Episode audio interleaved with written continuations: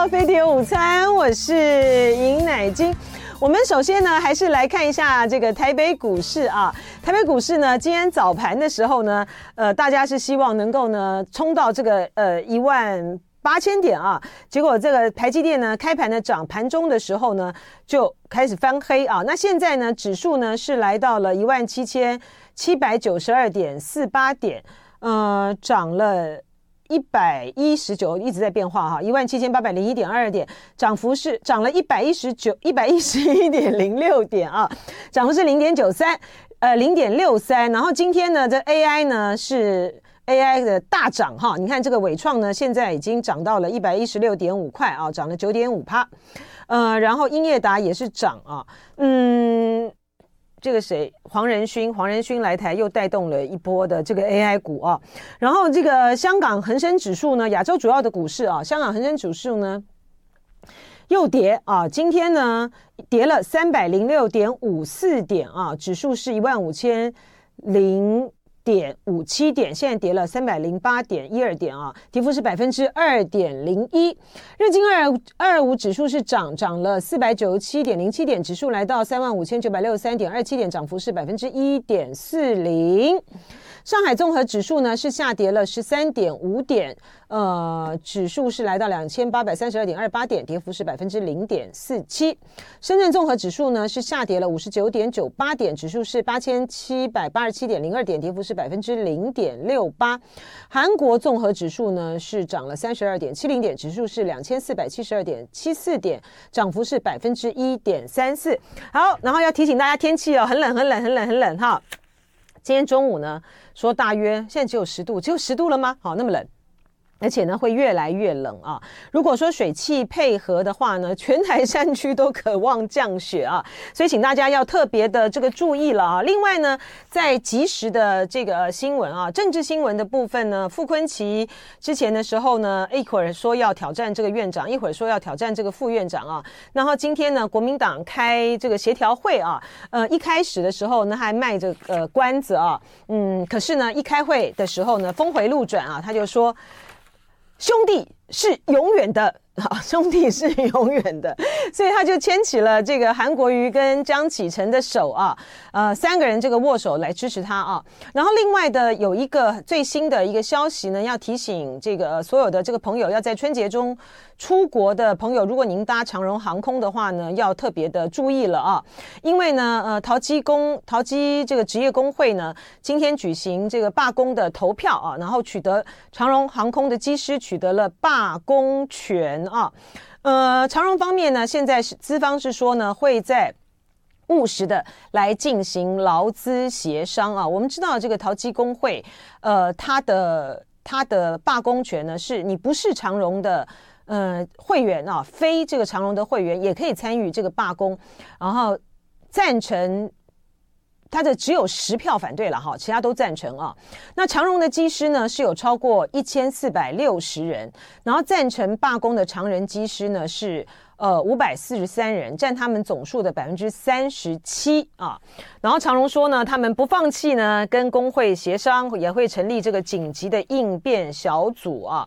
因为呢，罢我们现在的这个罢工呢，他在二十四小时前呢、他通知嘛哈。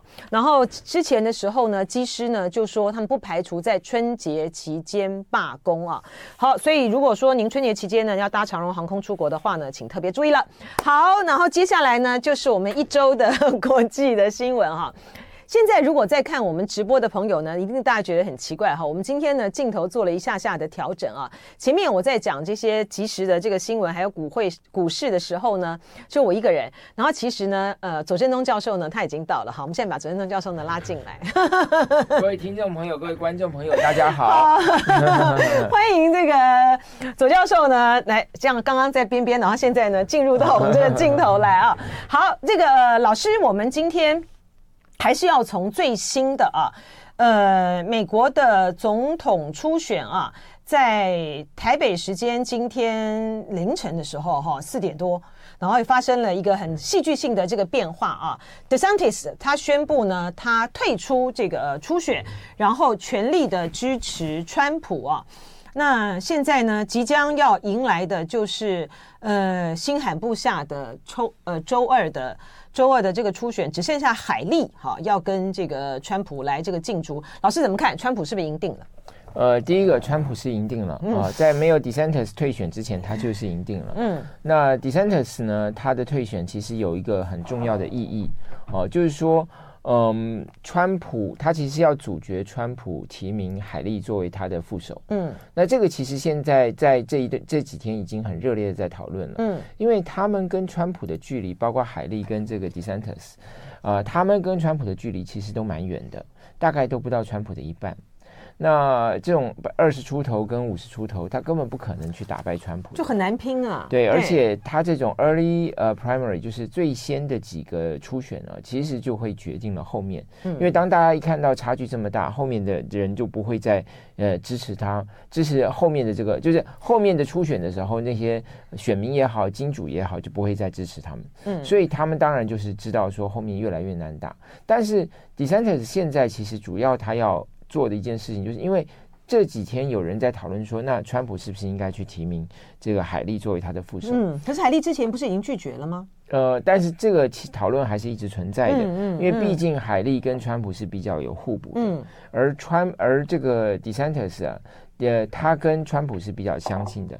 他在呃佛罗里达州打的就是文化战争啊，嗯嗯，哦，就是不断的去占各种各样的价值，捍卫呃共和党的一些核心价值，或甚至捍卫川普的核心价值，包括这个呃教呃就是教育的问题哦，包括一些公共场所的规划，这些其实他都要占呢、啊。所以他那个叫什么为为自由而战呢、啊？因为其实你看哈，美国民主党跟共和党。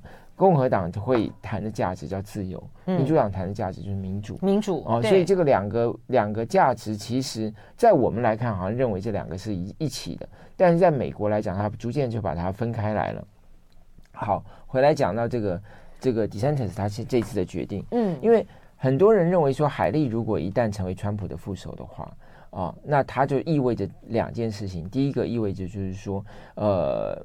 川普向所谓的建制派妥协，嗯，因为海利是所谓传统的建制派，嗯，那他甚至他周围有一些是所谓的新保守派，嗯，他们认为美国应该要在世界扮演积极的角色，嗯，可是呢，可是川普不是，川普不是，川普是 American First 嘛，嗯，就美国优先，所以他认为说美国不要再花时间在这些花呃金钱。花上赔上生命，而去在这些呃跟美国不是那么重要的地方去投入，所以这个当然就是两个很大的一个辩论。那海利代表是传统派，第二个很多人认为，因为海利是很有希望的，那所以说海利一旦成为他的副手，他就有可能会被认为说川川川普随时可能会被做掉，因为川普一旦做掉就是他嘛。嗯，那包括说如果。川普，包括竞选期间，万一他的这些呃司法案件就被判刑了，哦、嗯嗯，就甚至就是阻碍他呃成为这个呃候选人，因为已经有科罗拉多州这个就是说说川普不能成为他的候选人嘛。那如果其他各州有这样子类似的做法，到时候会不会导致他没有办法成为候选人？现在就要等那个最高法院呢、啊？对对，这个最高法院判决，你觉得美这个最高法院虽然说现在这个保守派是占上风了哈？嗯，然保守派占上风，保守派占上风的情形之下，会被认为说是对川普比较有利的，应该还是会给予他这个初选的这个资格。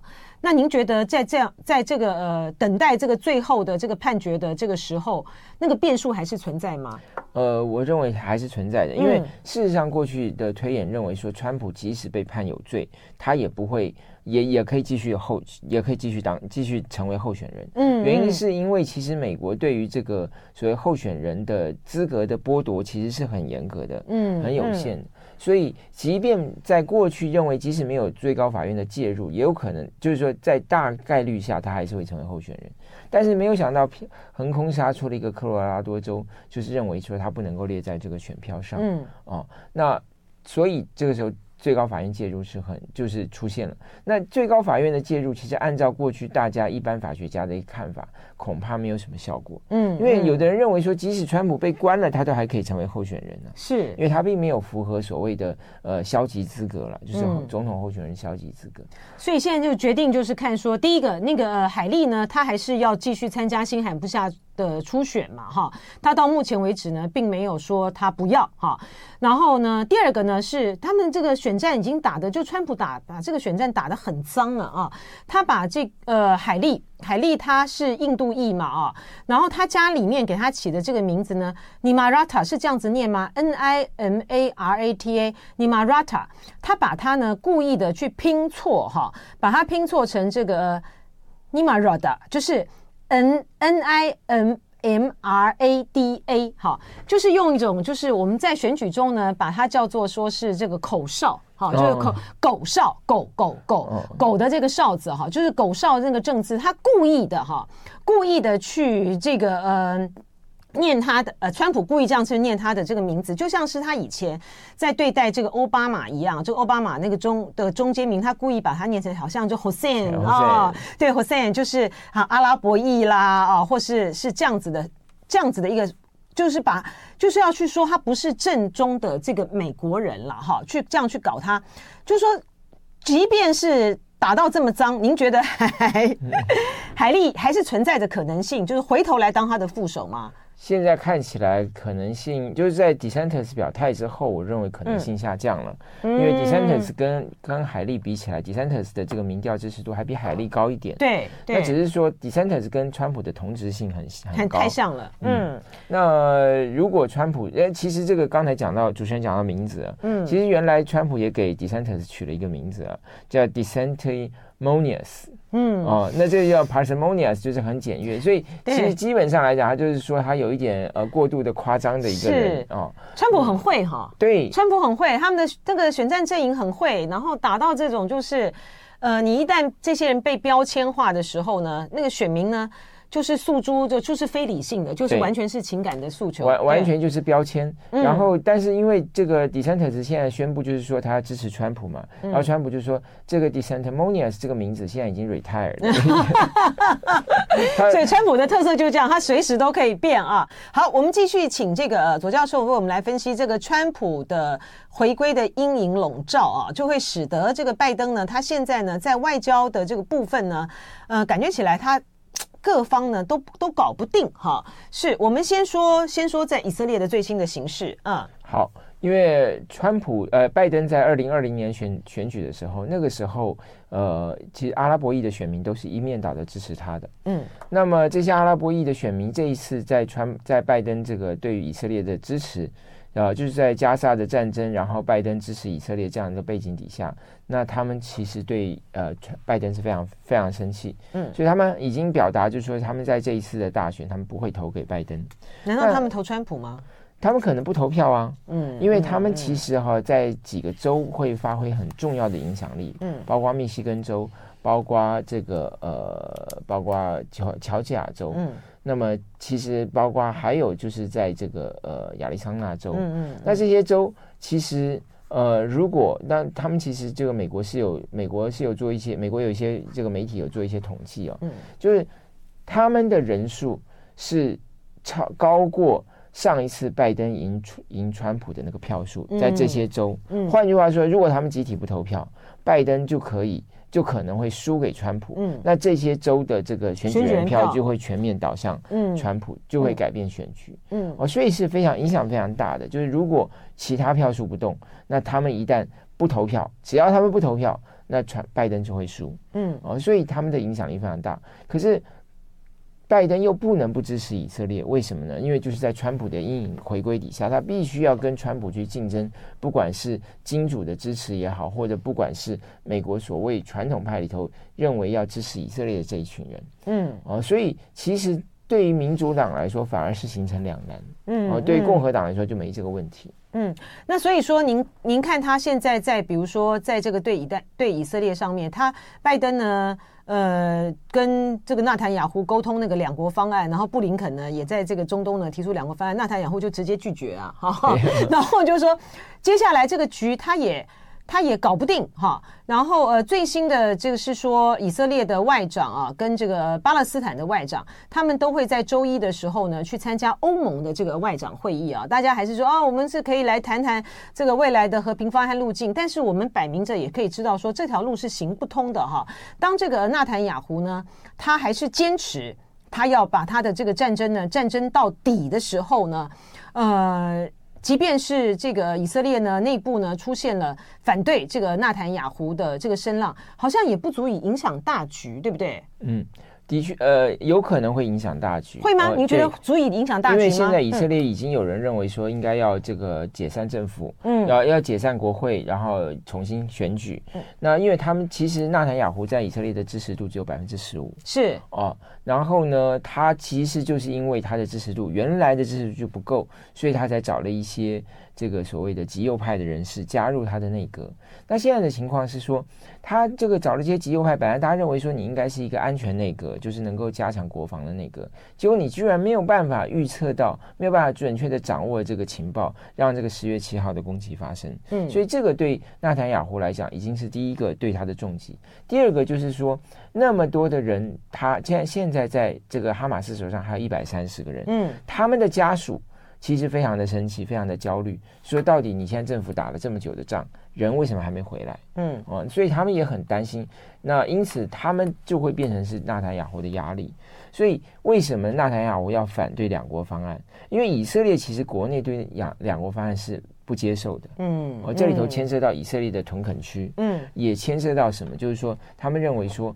我们让了太多，以很多以色列人认为说以色列让太多，他们没有改善，没有改变他们的一个外在环境，没有改变这个巴勒斯坦，就是这个哈马斯对他们的攻击。其实包括一个很核心的问题啊，这个巴勒斯坦自治政府的预这个财政呃资源从哪来？还是以色列，还是以色列，对对，嗯、就是说，那以后以色列是不是要继续去支持巴勒斯坦自治政府，让它成为一个独立的国家？如果你要成为独立的国家，你自己就要去解决这些问题啊。嗯，然后还有核心的问题，下一个的问题是说，那你如果成为一个独立国家，你该不该有军队？如果你有军队，会不会又成为攻击以色列的一个呃？对以色列的威胁，潜在忧，对对，潜在潜在的焦虑嘛。所以你看，那个拜登他现在就是自圆其说，他就说：“哎呀，这个纳坦雅胡说，呃呃，不，纳坦雅胡没有不接受两国方案呢，因为两国也可以，这个有的国家也可以没有军队的，非常好笑，就有点唾面自干了。嗯，因为为什么拜登这么关心这个两国两国方案的问题啊？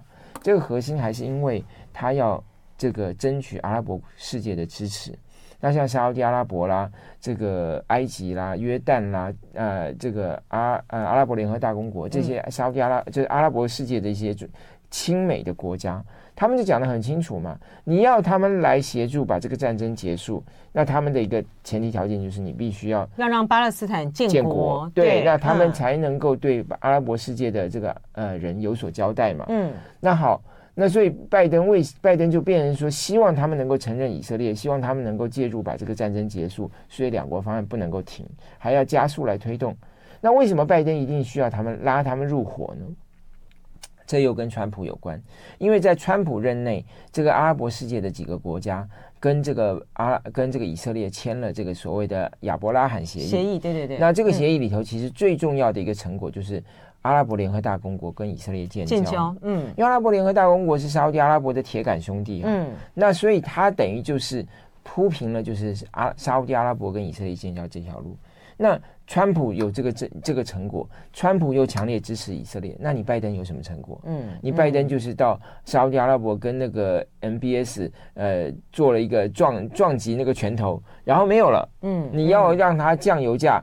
啊！你要让他增产，他不增产；他不增产。你要让他这个呃对抗伊朗，他跟伊朗恢复了这个邦交。然后你要让他支持以色列，他现在不支持以色列。所以你看，拜登在中东是完完全是乏善可陈。是，可是老师刚才讲说，这个呃以色列内部的这个抗议呢，可能会发生这个呃效果。那关键就在是说，他的这个战争内阁。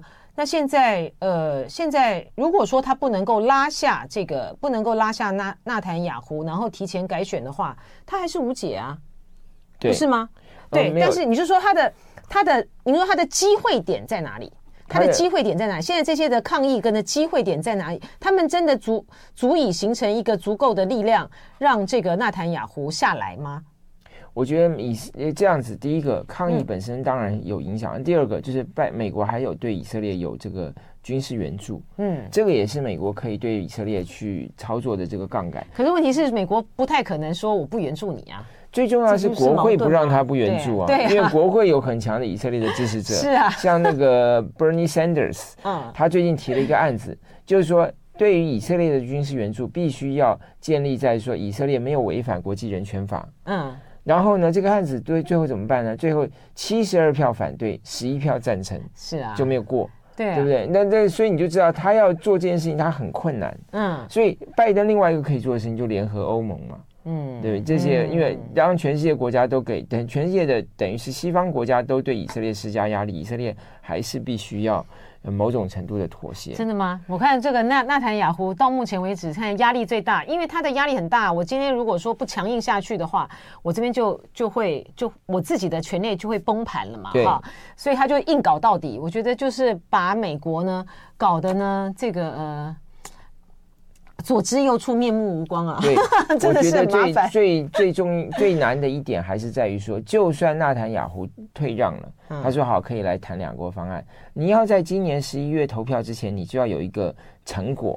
没错，因为你否则一切都来不及了。你只是说我原则性接受这个概念，那、嗯、谈不出结果，你也是没有用啊。是啊，所以这个是他拜登的这个很大的一个问题啊。然后投射到红海的这个问题上面，拜登现在也是他们现。美国、英国已经发动了对于呃也门的这个胡塞胡塞武装呢发动这个攻击嘛啊，可是也门的胡塞武装并没有停啊 啊，所以现在这个红海的这个部分现在也是个混战，现在怎么办？嗯，现在这个现在很麻烦，因为英国的这个驱逐舰。呃，英国的扫雷舰撞到自己的扫雷舰，嗯，嗯 这个真的是一团混乱啊、哦。那这个太久没打仗，真的不行。是啊，的确是这样，的确是这样。嗯、那当然就是说，现在当然他们都都只能继续继续行动了。但是他们这个行动其实最大的一个挑战还是在国内有不同的声音。嗯嗯，比如像英国马上今年要选了，要大选。那英国要大选的情况下，英国的这个海外用兵就会变成要要受到严格的检视嘛。到底你花了这些预算，可能还有一些耗损啊。先不要说有人员了，最起码有这个耗损，这个物资的耗损，那你如何交代？嗯，你的目的是什么？嗯、啊，那现在因为你看现在，呃，那当然我们在讲美国，美国也是一样啊。美国国内也有人辩论这个问题啊，当然还没有进入国会了，但是最起码智库圈已经在讨论了。嗯，就是说你去攻击这些青年运动，那结果你能消灭它吗？沙乌地阿拉伯消灭了这一段跟他打了仗的几年，都打不下来，打不下来啊！嗯，你现在就是用飞弹呐、啊，用这个无人机可以可以剿灭他吗？不可能，你其实只是给他增加他的光环，因为他在阿拉伯世界里面说他是抗美的英雄。嗯。哦，所以让他，他而且他他不但是抗美英雄，他还是站在这个阿拉伯弟兄的这个哈马斯啊，或是这这这一边巴勒斯坦这一边的。对对，嗯、所以事实上这一段时间，就是从美国开始正式这个展开这个呃保卫繁荣这个行动之后啊，哎，胡胡这个青年运动他们的这个募兵呃征募这个人力的情况，居然大幅的提升了，就、哦、更多人要加入他们啊。嗯、所以说，这个美国国内就有一些人辩论这个问题嘛，就是说，到底啊、呃，拜登该不该这么做啊？那我认为这个问题后来就会进入到这个美国的这个国会的辩论、嗯、啊，就是说你，你你的这个军事行动，嗯、通常美国人他们的这个常态的看法认为说，你所有的军事行动都应该有一个期限，嗯，所以你到什么时候期限要停？嗯，你如何去评估？那最后还是要回到外交路线来。那而且你这个军事行动其实凸显了另外一个两个问题啦。第一个问题就是说，你拜登过去对于青年运动你的做法是什么？因为很多共和党人就质疑拜登啊，当。沙特阿拉伯跟这个这些胡塞胡胡塞运动在打仗的时候，呃，胡塞运动就青年运动了。当他过去他们在打仗的时候，你拜登事实上是给这个沙特阿拉伯压力啊，叫他不要介入啊。嗯。然后呢，你在拜登任内还把这个胡塞运动移出他的所谓的恐怖主义的这个名单。嗯。所以你事实上过去你是对他姑息的。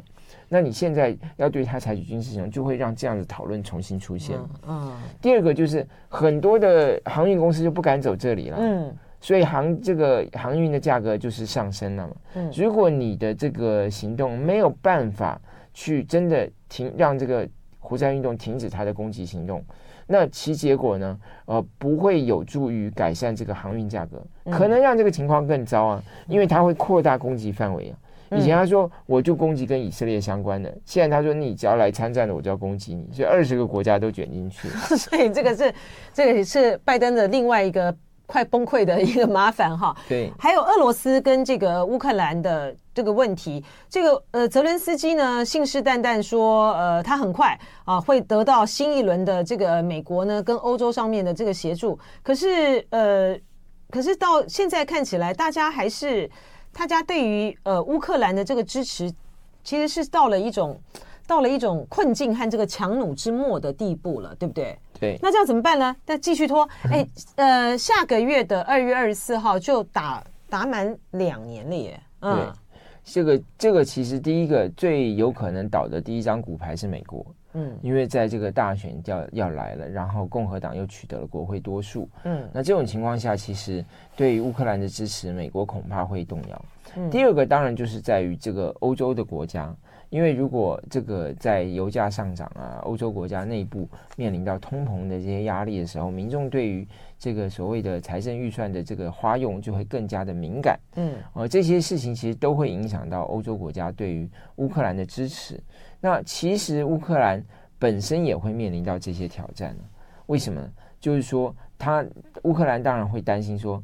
那如果拜登落选了，嗯，那么这个川普回来了，嗯，他还能不能继续保有欧洲国家呃美国以及欧洲国家支持？不能，不行的情况下，那他现在要要继续打下去吗？对啊，所以其实是从乌克兰本身都会有这些怀疑论呢、啊，所以这件事是很麻烦哦。那那这样子，在这种情形之下的话，北约从呃，这个礼拜开始要展开这个冷战以来最大规模的军演，就只是演一演而已吗？呃，对，这个这个军演很有意思哦，因为这个军演的一个想定就是说，它会它的北约的东东部，就是这个像乌克兰，呃，像那个呃波兰啦，或者像波罗的海三小国，他们受到俄罗斯的攻击。嗯，那在这种受到攻击的情况下，他们一方面要抵抗俄罗斯攻击，二方面就是呃北美会有。军队来到欧洲来支援，他的想定是这样子。嗯，那这种想定其实当然就跟乌克兰有关系嘛。嗯，对不对？因为呃，第第一个就是说，因为这个俄罗斯的核武使用准则是说，如果他的国内面临到重大的军事威胁，那这个时候他可以使用核武。所以，如果北约在背后支持乌克兰，然后乌克兰的确让乌克让俄罗斯觉得他受到重大威胁，按照俄罗斯的核武使用准则，他可以使用核武。嗯，他也可也可能因此而发动对北约周边周边国家的攻击，所以这种这种情境其实跟乌克兰是连接在一起。第二个，就是因为北约最近他们有一个叫做 Head 呃叫 Chief of Defense，就是国防呃国防首长的会议。嗯，那这个会议其实是跟什么？跟这个 EU 呃 Ukraine Council，就是欧盟议会，欧盟呃呃欧盟呃。欧欧盟跟这个乌克兰的这个理事会是连接在一起，就是他们有一个所谓的小呃小组，专门在讨论怎么样统合欧洲对于这个乌克兰的支持。哦，所以你可以看到，就是说，因为他最近在开这个所谓的国防国防首长会议，其实是搭着这个所谓大家一起要讨论怎么协助乌克兰。嗯，所以你就可以想象，就是说，他现在要举行这个军演，其实就是跟这个乌克兰的情想定是有很高的关系。是，然后在这个川普呢，很可能极有可能回归之前的时候呢。北约做了一个挣扎，哈，就是说我们还是要展现说我们是一个团结的一部分。但是呢，搞不好川普来以后，一切都毁了。好，欢迎回到飞碟午餐的现场，我是尹乃菁啊，也欢迎大家呢继续收看我们的这个直播啊。希望大家这个、都有很多的这个意见哈，这个我觉得还蛮有趣的啊。这个 Lina Ro 他说，啊，等会他说给你开辟新战场，怕不怕？哈，然后自己说你。内塔尼亚胡呢，连拜登都不鸟，而且还画弄了一个鸟的那个图。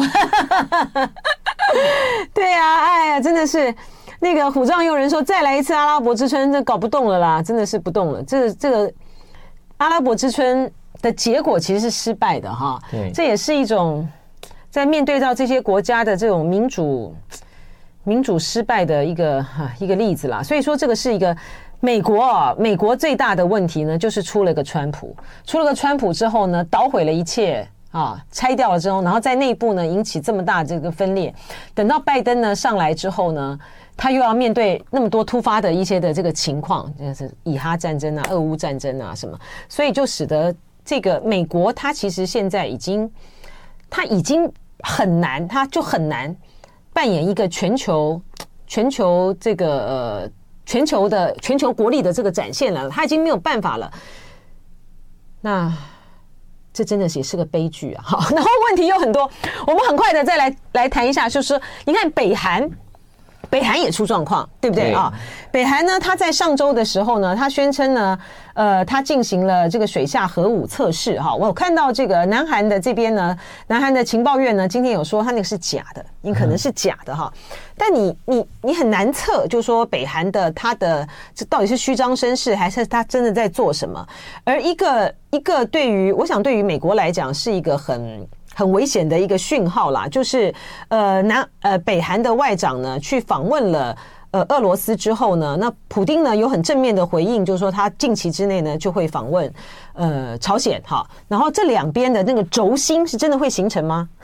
呃，看起来越来越有这个样子哈。嗯，嗯，那主要的还是因为俄罗斯在国际孤立之下，他希望寻找呃。更多的伙伴，所以伊朗跟北韩成为他现在所谓军火输入很很重要两个来源国。嗯，那伊朗提供这无人机，北韩提供他很多的弹药，包括甚至有人说飞弹都有来自北韩的。嗯嗯、那好，所以现在俄罗斯这个轴心其实跟北韩刚好是相互呼应的。因为北韩现在跟南韩的关系越搞越僵，嗯，然后现在双方都互称对方为敌人，敌国，对、啊，然后北韩甚至就是说他不再统一了，所以他可以要打。嗯、我觉得这个这个这种论述还蛮有趣的，就是说我们会认为说，因为你要统一，所以你要打。他现在不是，他说因为我不统一了，所以我不把你当同胞了，我就要要跟你打仗。嗯，那北韩其实是很孤立的，原原因就是说，因为北韩唯一的一个军事同盟国其实是中中共。中对中共，嗯、因为他们签了这个中朝和平呃中朝友好互助条约，嗯，那他本来还有另外一个同盟国就是苏联，嗯，但是这个。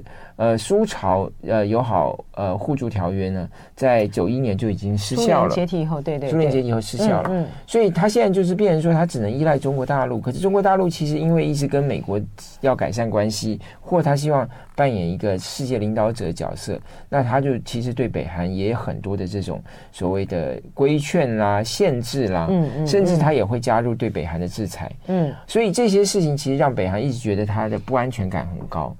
那他现在找到了一个新的呃支持者，就是俄罗斯。嗯，那所以这个特别是在去年金金正恩访问俄罗斯那次可以看出来，他需要俄罗斯先进的军事技术。对，因为他在去年五六月那时候，他试射这个要发射卫星就失败了。嗯，就反映出来他的技术没到那里。所以他现在要发要发要发展军事军事技术。其实除了卫星之外，还有就是他的这个核潜艇。嗯，那核潜艇，因为美国现在把核潜艇部署到这个呃朝鲜朝鲜半岛，对，所以他觉得他也要发展他的核潜艇来跟美国对抗。那作为第一步，他现在是所谓的核呃水下的核试验，其实是在水下发发射核飞弹核弹。嗯，哦，这个就是所谓他是用还是用这个柴油潜舰。嗯，但是呢，他发射核飞弹，现在还不是柴油，还不是核子动力潜艇。嗯。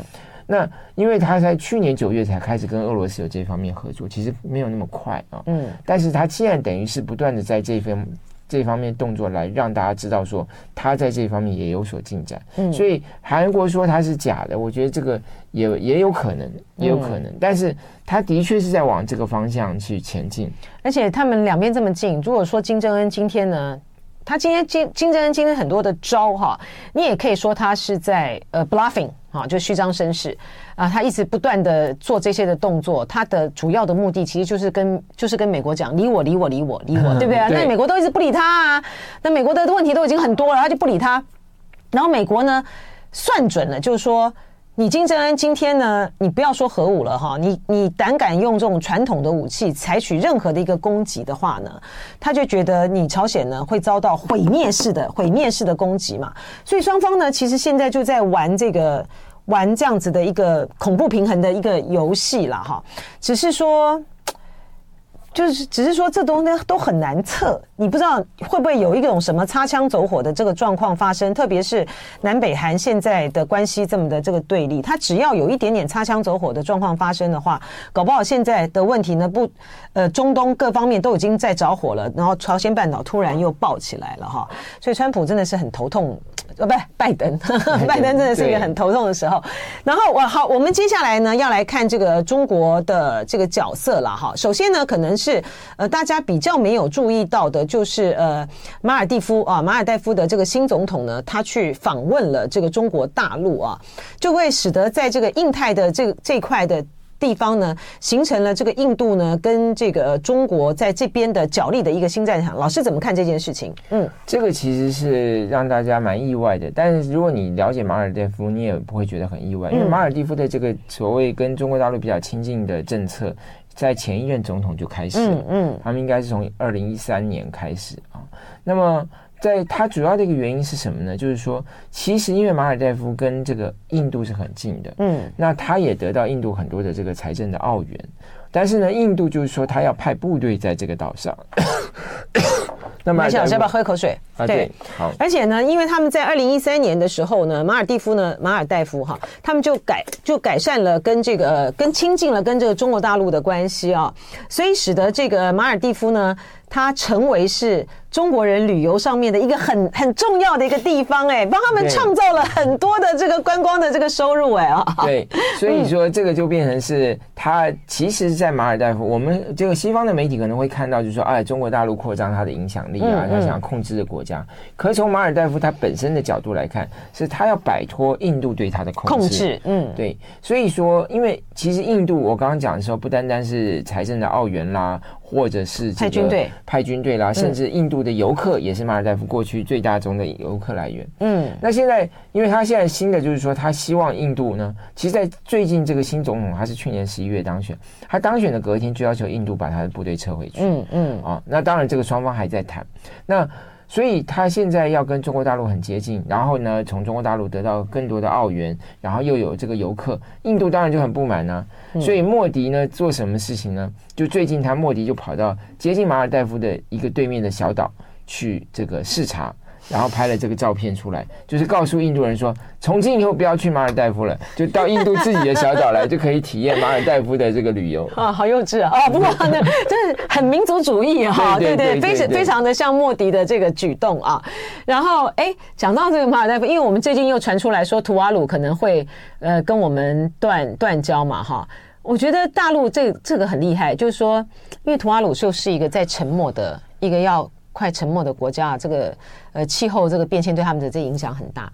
大陆那个说可以帮他们这个造岛哈，哎，这个我觉得这个很这个这个这个条件太好了，你知道吗？对，这是这个是真的是救国家存亡哎，这个他他他他再不他再不撑起来，他就要淹没了耶哈。对，所以我们大概无利可施吧。我们其实我认为外交部的这个讲法其实有一个很大的一个漏洞。就是说呢，当然我们外交部总是说都是中国的因素，嗯，那事实上也当然中国大陆希望去把他那个把他让他离开，让让他跟中华民国断交，这也是事实。可是我们忽略到一件事情，就是说图瓦鲁跟这个嗯，图瓦鲁跟澳洲的关系很密切。对，刚才主持人讲到，就是说，哎，他这个因为他可能要沉默了，所以中国大陆可以帮他去建岛，嗯，可是呢。澳洲也是在解决他这个问题。澳洲在去年跟他签了一个协定，就是说呢，以后每年可以接受两百八十个图瓦鲁人，保持他的公民身份，然后同时又可以在澳洲享有他的一个国民待遇啊，就是跟他国民一样的待遇了啊，医疗啊、教育啊各方面、工作啊这些各方面。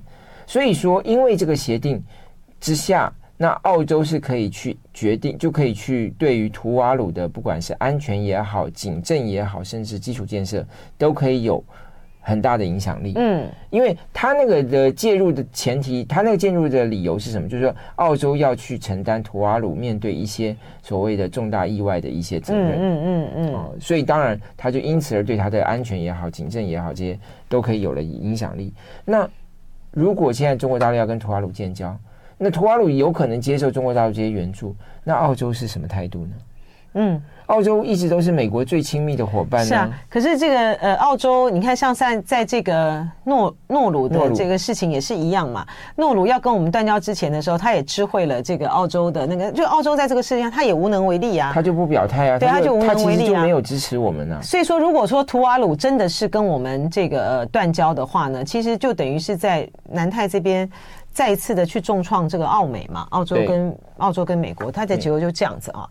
哎，我们这个最后一点点时间哈，这个呃，就要来看一下中国。中国现在呢，嗯，因为这是中国的传统了哈，因为呢，当初呢是。非洲的这些的弟兄呢，把中国呢抬进了这个联合国哈，所以呢，中国的外长呢，在这个新的一年开始的时候呢，他都是会访问这个非洲的啊。但王毅呢，这次呢，除了访问非洲之外，他比较特别的是，他还跑到了，他还跑到了南美去哈。他为什么要这样子布局啊？因为南美当然就是说，巴西是很南美的大国嘛，然后还有一个比较重要的原因是这样子啦，嗯呃。巴西今年要举办集团体峰会，那么习近平已经同意要出席。哦哦，所以说他们其实是为了这个安排习近平访问的事情，所以展开的这个外交上的磋商啊，双边这个外交部门的这个磋商。但还有一点，因为巴西在去年四月，巴西总统鲁拉访问中国大陆的时候，他提他表示这个所谓的支持所谓一个中国政策，对，呃，一个中国的立场。那他谈到，就是他谈到，就是说，呃，台湾，呃，中华人民共和国政府是唯一合法政府，嗯，呃，唯中代表全中国的唯一合法政府，然后台湾是中国这个不可分割的领土。那这些东西当然就是说，也引起全世界的关注了。哦，所以基本上它有两个意义。我刚刚讲，第一个是除了为了习近平访问做准备之外，嗯、还有一个就是要去展现全世界重要国家对一中的这个支持了，嗯、对一中价、嗯、一中一中原则的这个支持了。嗯，那所以这个尤其因为刚刚就是我们这边刚刚总统大选结束，对，那赖清德当选，所以现在其实中国大陆在这件事情上是非常的这个想想尽各种办法去。展现出来所谓的这个他的这个一中原则，还是得到很多国家的一个支持。嗯，然后从这个呃王毅他这个呃非洲，他非洲走了六个国家吧，是不是啊？非洲六国，然后到这个巴西，呃，他其实还是延续着他们呃是去年吧，就是南南南方国家的这样子的一个路线哈。然后再跟这个美国呢，他们。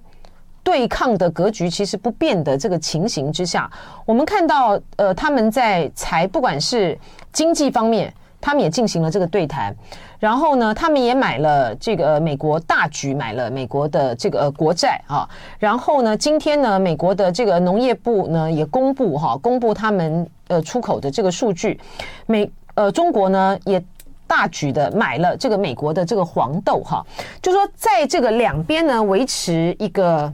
一个来往的 这个这个路径上面，虽然大的格局的这个对抗，比如说呃科技啊这个部分不变，还有外交上面，中国大陆呢是是不是采取了一种比较像是围点打援的一个策略？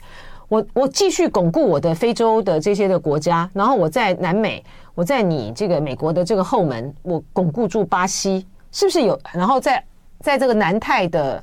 因为它的部分，它也是不断的去敲动这个呃澳澳洲跟美国的联防的策略啊。对，其实它对澳洲的经营是我觉得是最值得关注的。嗯嗯、呃，因为澳洲跟美国关系很密切，可是澳洲最在新任政府就工党政府现在积极跟大陆改善关系。嗯，所以。它等于某种程度去弱化了澳洲跟美国的连接，哦，才能够在南太平洋有所突破。就我刚刚讲，如果澳洲是坚定的跟美国站在一起，或坚定的支持台湾，那这些国家就不会倒倒向中国大陆。哦，可是他有他自己利益上面的考量嘛？当然，就是澳洲很多的产品要重新回到中国大陆的市场。嗯嗯嗯，对。然后他也不希望成跟中国大陆产生直接的冲突嘛。嗯。然后，所以台湾在这个整个这个夹缝里面。我们感觉起来空间其实是越来越小了，不是吗？哈哈哈哈。所以这真的是一个很很困难的一个局面啊。对于台湾来说，非常谢谢左山中教授的分析。就爱点你，U F O。